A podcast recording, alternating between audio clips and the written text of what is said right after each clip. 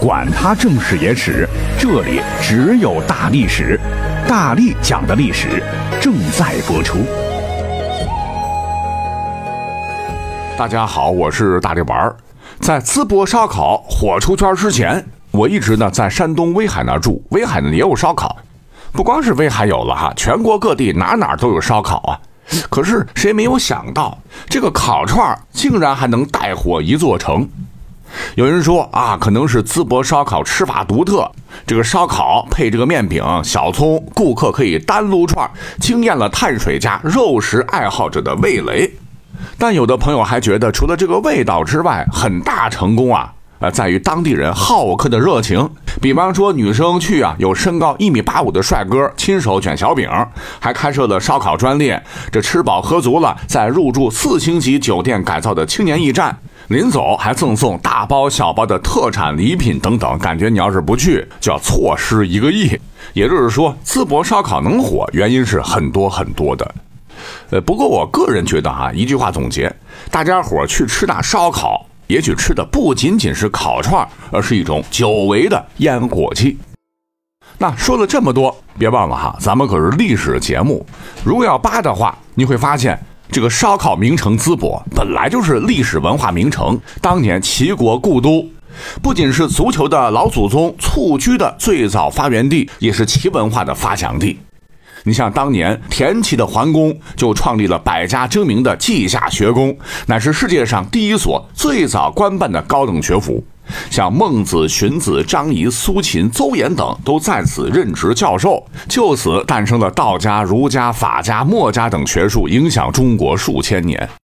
虽说两千七百多年就红火的淄博，我是没去过，可是我可以肯定的讲，这些历史大名人当年呢，一定是吃过咱淄博烧烤。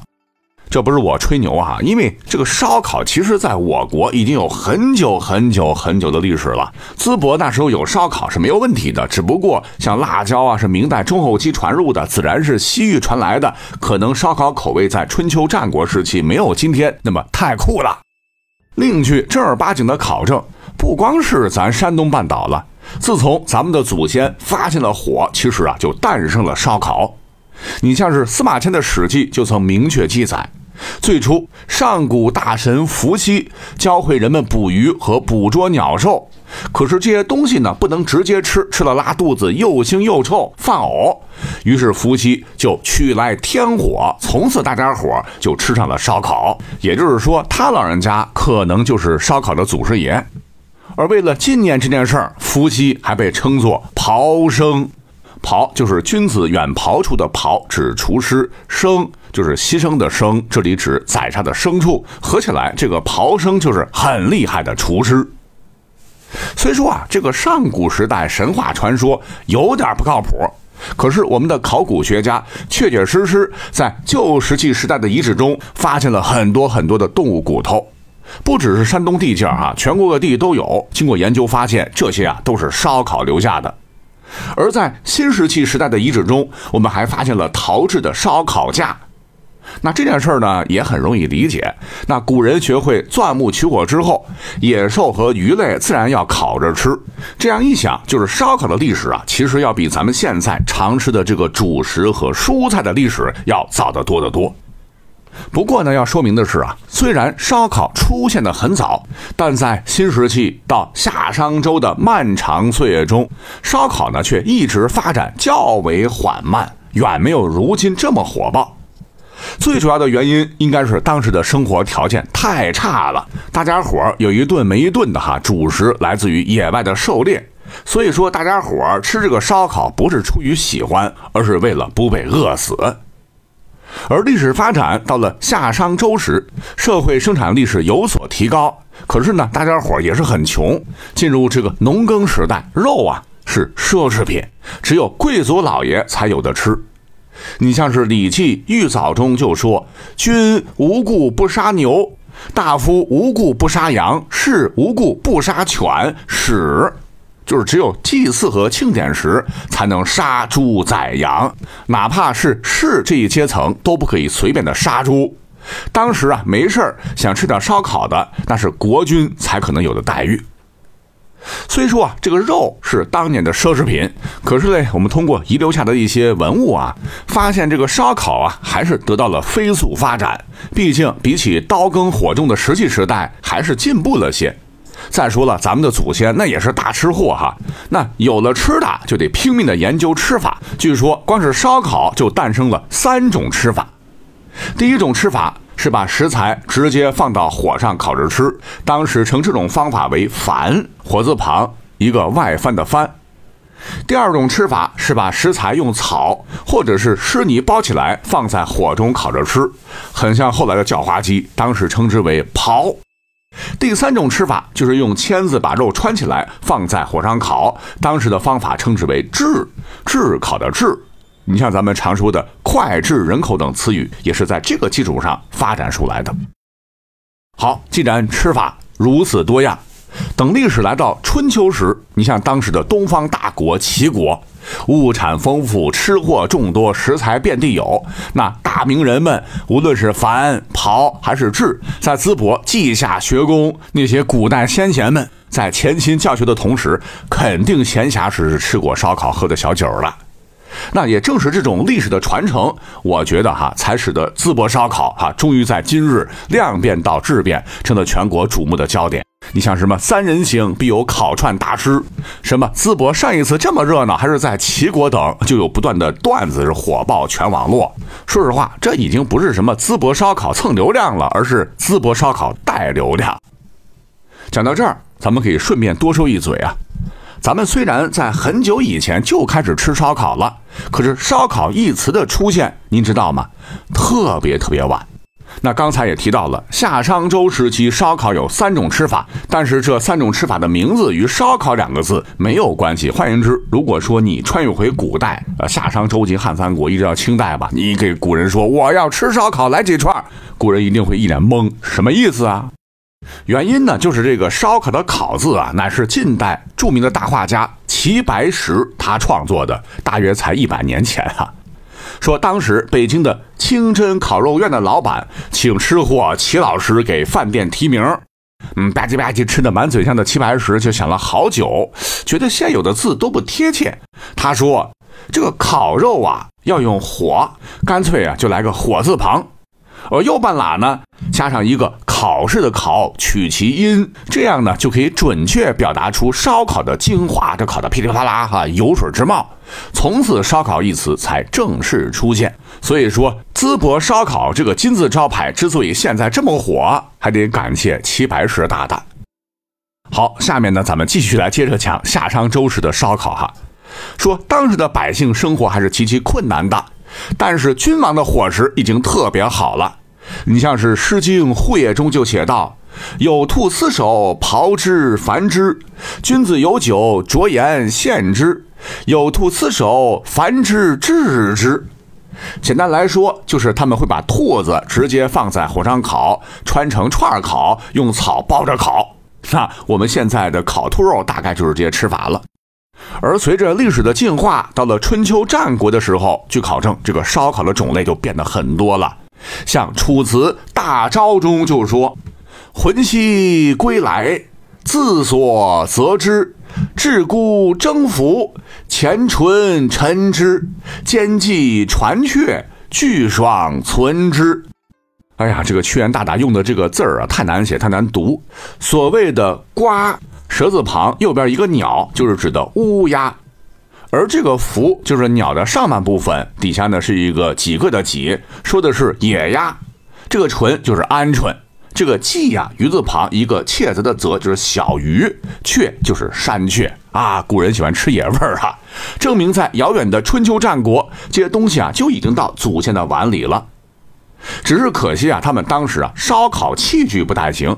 你像是湖北曾侯乙墓曾经出土过一件战国时期的烧烤炉子，这个小炉子由上下两个圆形托盘组成，上面这个托盘是空的，下面的托盘上还有没有燃烧的木炭，只是木炭周围没有遮挡，不利于聚火，估计要很久很久才能把这个肉烤熟，不像咱们现在啊，这鼓风机一吹，呜，熟了。那么再往后走，是到了秦汉的时期。这个烧烤开始全国大流行，尤其是这个汉代。据了解，这个西汉的开国皇帝汉高祖刘邦，他本人就是个烧烤爱好者，特别特别喜欢吃。